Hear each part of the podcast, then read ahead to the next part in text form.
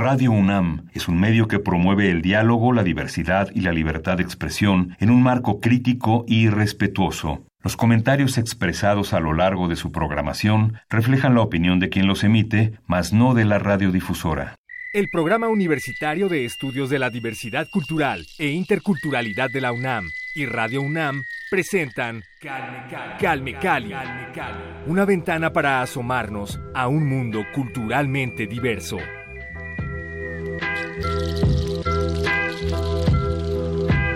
Bienvenidos a Calmecali. Estamos en esta ocasión con el investigador del PUIC de la UNAM, el doctor Juan Pablo Peña Vicenteño. Él nos acompaña en esta ocasión para hablar sobre el término de la tercera raíz. Bienvenido, doctor Pablo Vicenteño, ¿cómo está? Hola, ¿qué tal? Muy buenas tardes, Vania. Bienvenidos a todos, a tu auditorio. Muy buenas tardes.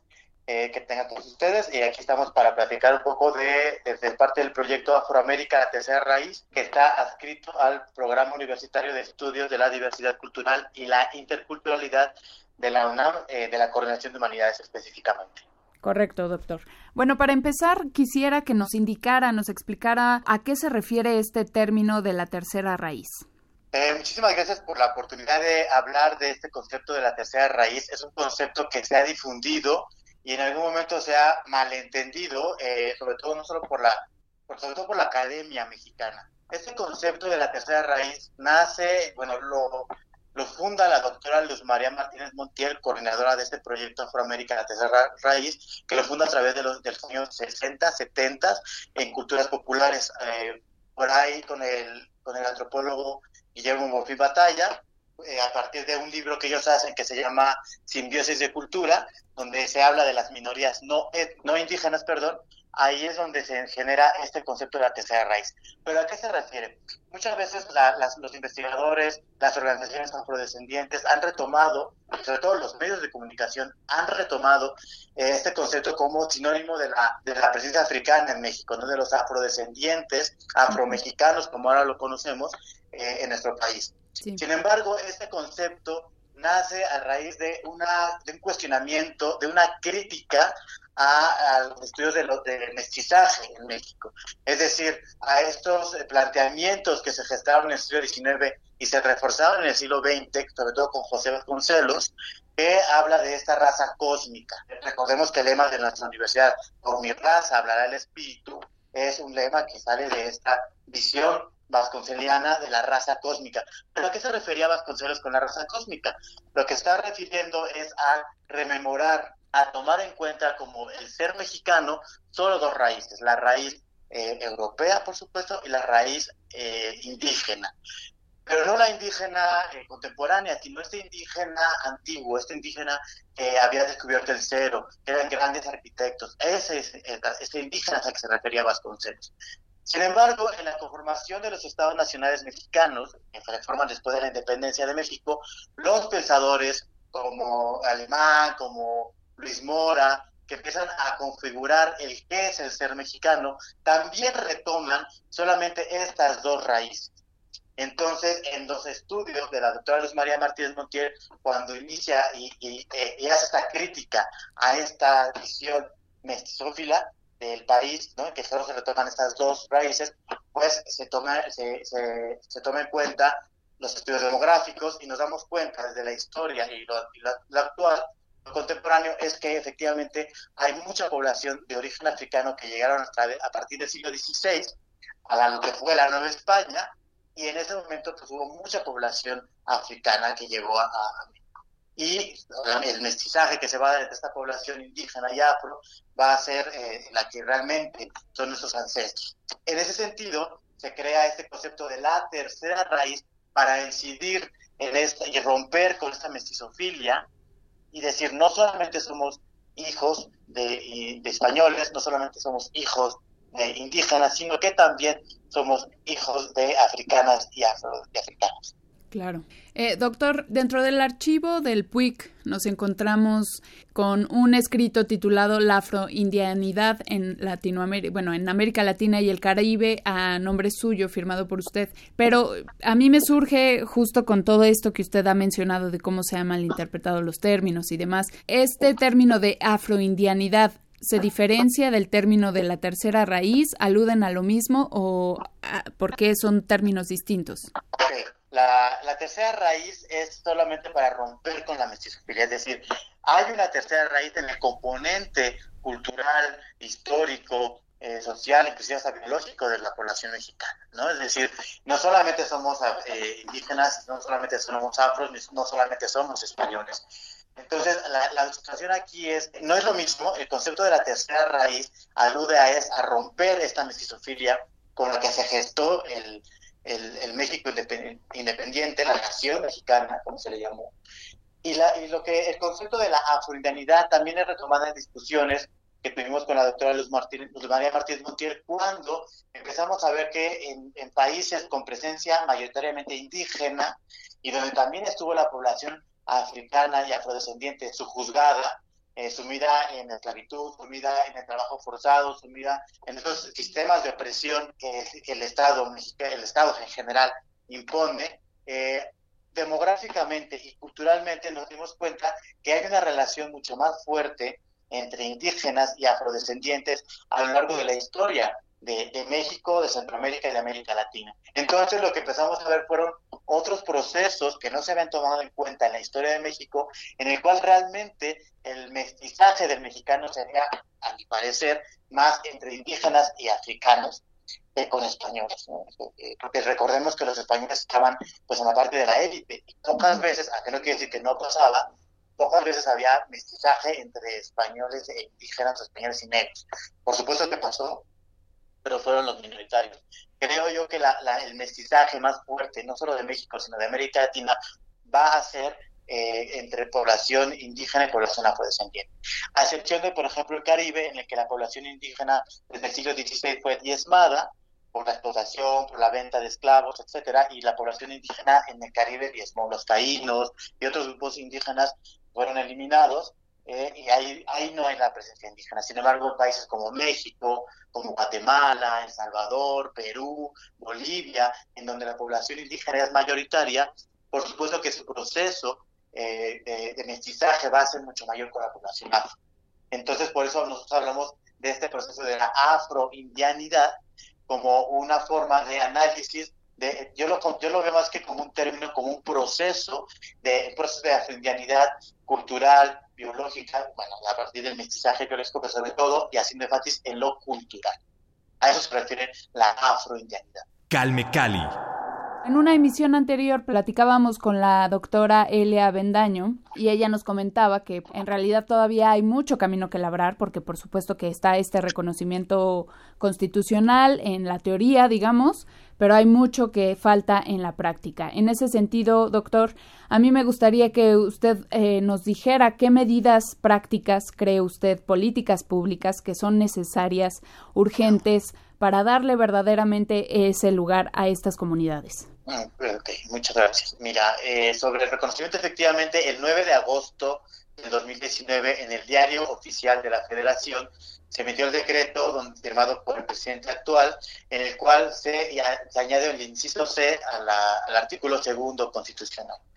En ese sentido, es una lucha que las organizaciones, principalmente de Costa Chica, de Guerrero, de Oaxaca, de Veracruz, de Yucatán, de Chiapas, de, Coahuila, con los Mastogos, han estado haciendo durante más de 20 años, yo diría que más de 30 años, haciendo una lucha eh, por el reconocimiento. Se logra, ya está en la Constitución, eh, los senadores aprobaron, los diputados, perfecto, pero ahora, ¿cómo aterrizamos, justamente como decía la doctora Bertaño, estas leyes a la comunidad afrodescendiente. Yo creo que algo que se debe hacer fundamental es eh, tomar en cuenta el artículo sexto de la el artículo sexto de la, del convenio 169 de la OIT, de la Organización Internacional del Trabajo, en el que, cual el artículo sexto insiste a los gobiernos en que se realicen las consultas eh, libres e informadas con las comunidades algo que creo que ha pasado con las comunidades indígenas. Las, eh, las leyes que se han emitido para las comunidades indígenas a lo largo de la historia de este país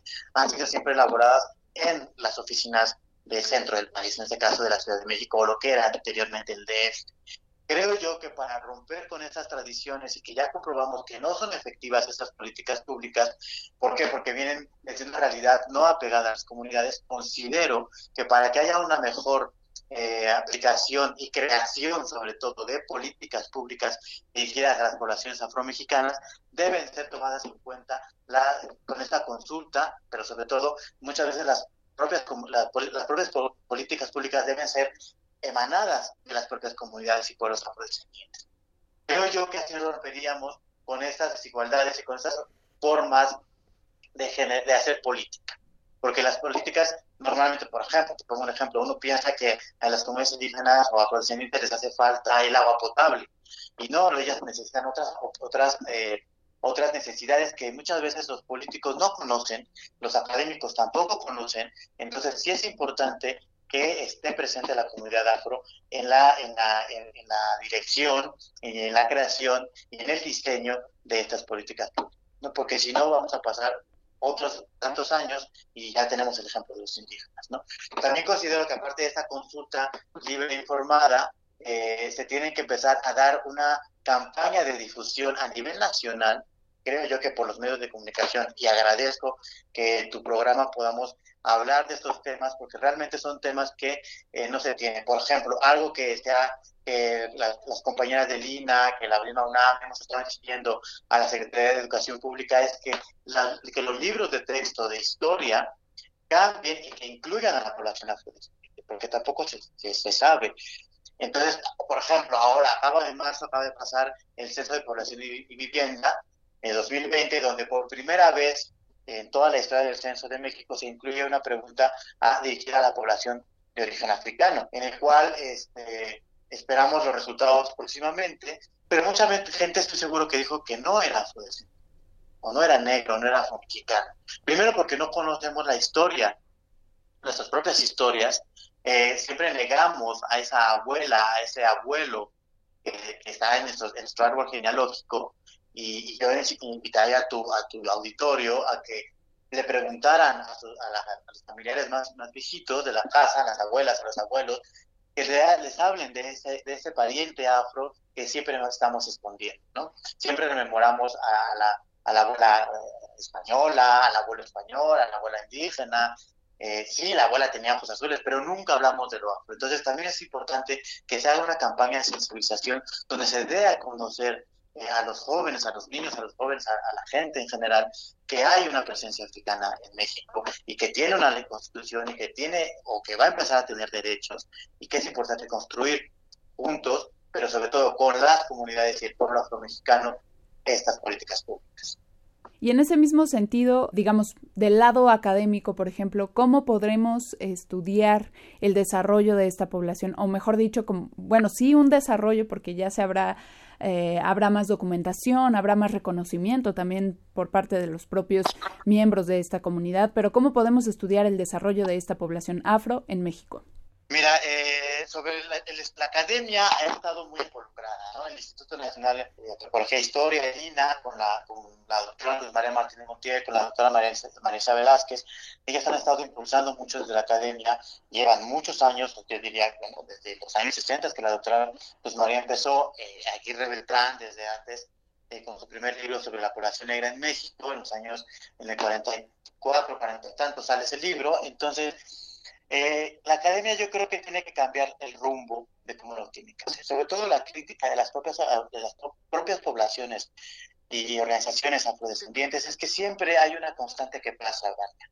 Es que los académicos vamos, llegamos a las comunidades, eh, hacemos ¿no? los trabajos de tesis, de investigación, nos vamos a nuestras casas, a nuestra universidad, hacemos los libros, los sacamos y las comunidades pocas veces, por no decir que nunca, pocas veces tienen acceso a lo que sea escribe de ellos. Esa es una queja que no solamente pasa en México, sino en toda América Latina con las poblaciones afrodescendientes. Entonces lo que tenemos que hacer es construir otras formas epistémicas, ontológicas inclusive de acercarnos a la población. Y creemos que desde el proyecto Afroamérica Tercera Raíz, en el PUIC UNAM, estamos tratando de hacer otra lógica de acercamiento. Primero, involucrar a las y los eh, académicos orgánicos de las afrodescendientes a empezar a abrir esas puertas para que esté la voz de las y los afrodescendientes eh, en, en la academia. porque si no vamos a seguir haciendo lo que siempre hemos estado haciendo, es no ir a, las comunidades a decir o invitarles a darles una ponencia y no, la cosa es empezar a involucrar, pero para que pase, eso pase necesitamos que las comunidades afrodescendientes también tengan acceso a la educación. Entonces, tú ahorita hablabas de desarrollo.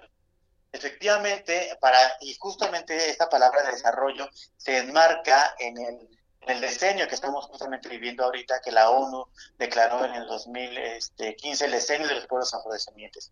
Es decir, los gobiernos tienen 10 años para hacer eh, tres cosas, justicia, eh, desarrollo y reconocimiento. En México ya tuvimos el reconocimiento el año pasado, ¿no? Muy bien. Pero ahora, ¿qué, vamos, eh, ¿qué pasa con el desarrollo? Yo creo que el desarrollo tiene que venir con la educación necesitamos académicas y académicos afrodescendientes. Pero claro, te das cuenta que los académicos, que los afrodescendientes, perdón, están en, en las zonas donde hay más pobreza, donde hay menos acceso a la educación, donde solo pueden llegar hasta la máxima la secundaria, porque no hay preparatoria, sino entonces tienen que ir a, a a Acapulco, a Oaxaca, a, ¿sabes? A, ver, a, a Jalapa, a Veracruz, para poder estudiar. Y tú sabes que eso implica eh, gastos económicos. Entonces ahí tienes como la limitante en el desarrollo. Entonces hace falta que en la academia hagamos esfuerzos para poder llevar este conocimiento eh, histórico, sociocultural, político, etcétera, a las comunidades que ellas ya están empoderadas, ellas ya están, ya, ya, ya, tienen el conocimiento, pero les hace falta acceso a estas otras, a, la salud, por no decir, ¿no? No quiero hablar de la salud, porque ya ese es otro tema, pero me pediste un tema académico, yo creo que hace falta acceso a la educación para que tengamos un desarrollo mucho mayor y que haya más y, mejores académicos afrodescendientes. De acuerdo. Y justamente eh, la labor del PUIC está siendo también muy importante impulsando estos temas. Y en este sentido me gustaría que nos platicara sobre el coloquio virtual que se acerca, el, este coloquio que es organizado en parte también por el PUIC, el Programa Universitario de Estudios de la Diversidad Cultural e Interculturalidad de la UNAM. El coloquio virtual Manuel Zapata Olivella en México y Centroamérica. Platíquenos, eh, doctor, usted es parte de este comité organizador ¿Qué incluye este coloquio? ¿Cuál es la razón de llevar a cabo este coloquio en los próximos días del 16 al 18 de noviembre de este 2020, me parece? Así es. Del 16, del 16 al 18, lunes, martes y miércoles del mes de noviembre próximamente, vamos a tener el coloquio virtual eh, Manuel Zapata Oliveira. Pero, ¿quién fue Manuel Zapata Oliveira? No? Manuel Zapata Oliveira fue un escritor, poeta, político, embajador afrodescendiente en Colombia, en el siglo XX, que él a partir de los años 60, 70 va a empezar una, una vida eh, diplomática, pero también académica y cultural de la población afrodescendiente. Él va a ser eh, un impulsor de los estudios culturales en Colombia. Él es un gran escritor. Eh, uno de sus libros más importantes que tiene, que se llama Changó, el Gran Putas. Changó es una deidad Yoruba, que llega con la santería a Cuba y él retoma esto. Zapata es un viajero, un aventurero, como él decía, y eh, viajó por prácticamente eh, todo Centroamérica, México y Estados Unidos a pie. Conoció eh, toda esta, esta, región. Por supuesto que tuvo acercamientos con la doctora Luz María Martínez, coordinadora de este proyecto Afroamérica. Y bueno, ahora el compañero murió en el 2004 y el Ministerio de Cultura de Colombia le está haciendo un homenaje por el centenario de su natalicio. La UNAM no se puede quedar atrás en estas festividades y el comité organizador de Colombia nos invitaron a participar a organizar este coloquio. Los invitamos a, a participar, el horario va a ser de 10 a, a 1 en la mañana y en la tarde va a ser de 4 a 6 de la tarde, en donde vamos a tener algunas mesas eh, donde se va a discutir que la obra de Zapata Oliveira, cuál fue su impacto en la cultura y cuál fue su impacto en la visibilización de, la cultura afro, afroamericana en general, porque no solamente hablaba de, Colombia, sino hablaba de, toda América Latina y de Estados Unidos también. Y vamos a tener también eh, un documental, que el documental se llama Zapata, eh, perdón, Manuel Zapata, eh, Zapata, el Gran, ¿no? que también lo vamos a proyectar en la web y esperamos que lo podamos transmitir por otros medios eh, de, comunicación de la misma universidad. Por este, también. En TV estamos viendo la, posibilidad de que se pueda transmitir en TV De todas maneras, está, ustedes pueden buscar en la página de en la, en la, web ponen Zapato Oliveira y hay una página www.zapatooliveira.co, es Colombia, y ahí también van a encontrar no solamente el documental, sino a partir de este evento vamos a, se va a publicar las 20 obras, bueno, son como más de 20 libros de Manuel Zapata Olivera que van a estar accesibles en la web. Entonces va a ser muy importante, sobre todo porque vamos a lanzar esta esta, esta gran editorial eh, con los libros de Zapata Oliveira en línea y para que sobre todo los jóvenes, los, los, niños empiecen a leer y a introducirse a, esta, a este gran escritor afrocolombiano y que es ahorita el icono de la población afro, afroamericana en general. ¿no? Entonces están invitados todos, va a haber también música, va a haber mesas redondas, va a haber este, conferencias magistrales y lo mejor, Vania, es que va a estar mucha de la población afrodescendiente participando, porque esto es lo más importante, ¿no? Como te repito, lo que nos interesa es que la población de origen africano esté participando en estos eventos, ¿no? porque ya es, ya es justo y ya es necesario que en la academia también esté la voz de esta población. Sí, totalmente de acuerdo. Pues buenísimo, doctor. Muchísimas gracias por invitarnos a este coloquio. Por supuesto que no nos lo vamos a perder. Recuérdenlo, 16, 17 y 18 de noviembre del 2020, transmisión en vivo por las redes sociales del PUIC UNAM, específicamente del Facebook y el YouTube del Quick. Les vamos a dejar los enlaces en nuestras redes sociales, bueno, en nuestro Twitter, arroba calmecali-unam. Y bueno, pues no se pierdan este coloquio virtual Manuel Zapata Oliveira en México y Centroamérica. Doctor Pablo Vicenteño, muchísimas gracias por esta charla. A ti muchísimas gracias por darnos la oportunidad al proyecto Afroamérica de, difundir en este medio tan importante que es nuestra, nuestra radio universitaria.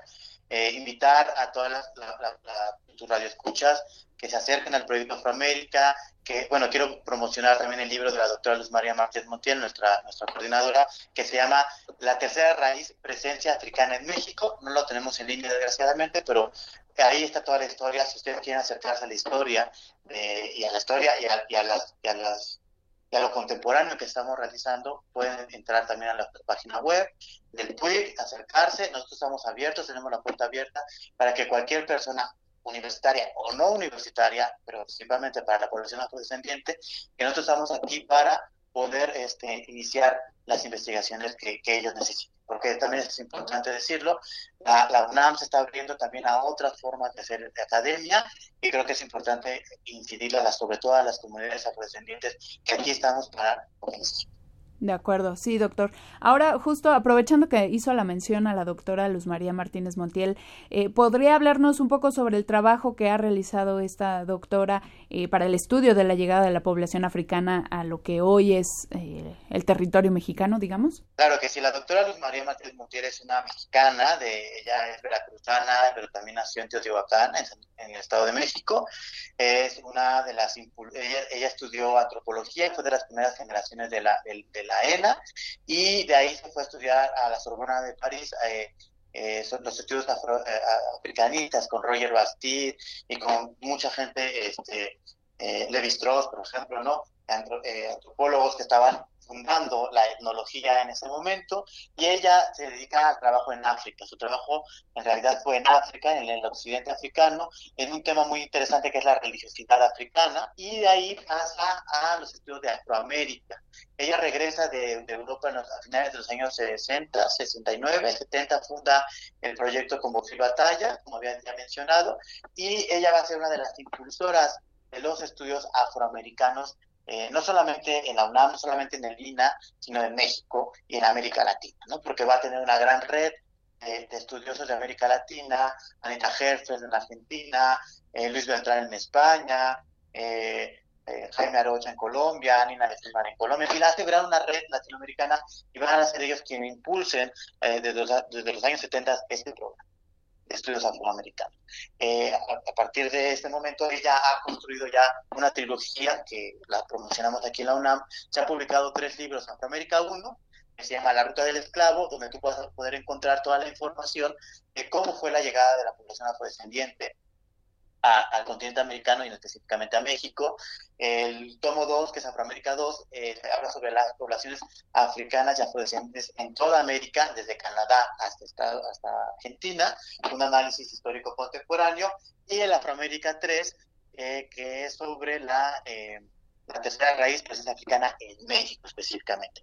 Quiero aprovechar, no me quiero adelantar, pero quiero aprovechar para mencionar que estamos trabajando yo el, último libro de la doctora que es Afroamérica 4 eh, sobre religiones africanas afrodescendientes, que también va a ser que es su fuerte de la doctora.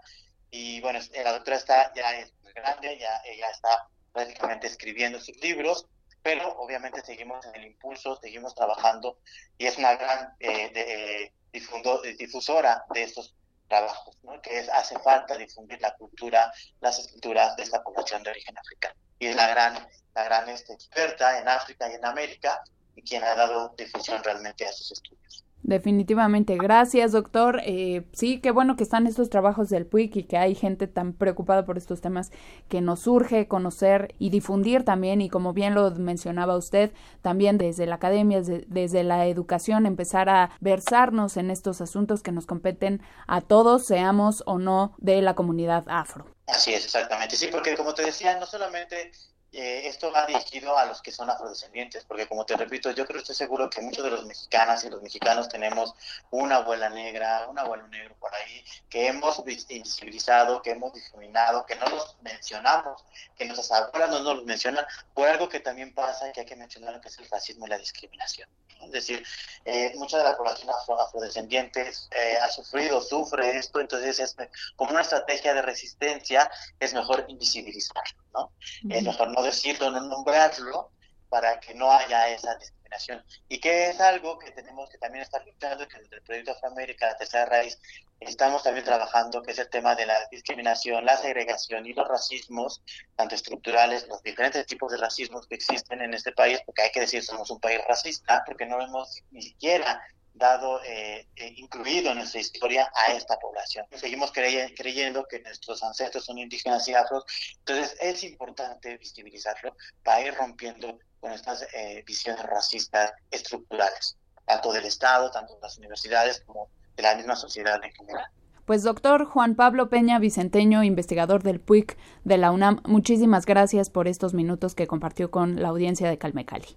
Gracias a ti, Vania, por darnos esta oportunidad, por estar interesada en estos temas y ojalá que no sea la última vez que podamos platicar de esto. Claro que sí, doctor. Aquí nosotros gustosos siempre de recibirlos a todos los investigadores que hacen una labor impresionante en el PUIC. Muchísimas gracias, doctor, y estaremos en contacto. Recuerden seguir al PUIC en redes sociales como arroba PUIC-UNAM y también a nosotros en Twitter como arroba calmecali-UNAM. Ahí les vamos a compartir todo lo que tienen que saber sobre el próximo coloquio virtual Manuel Zapata Oliveira en México y Centroamérica en las plataformas del PUIC. Quédense con la programación de Radio UNAM. Yo los espero la siguiente semana. Soy Vania Nuche. Gracias. Hasta la próxima. El Programa Universitario de Estudios de la Diversidad Cultural e Interculturalidad de la UNAM y Radio UNAM presentaron Calme Cali, una ventana para asomarnos a un mundo culturalmente diverso.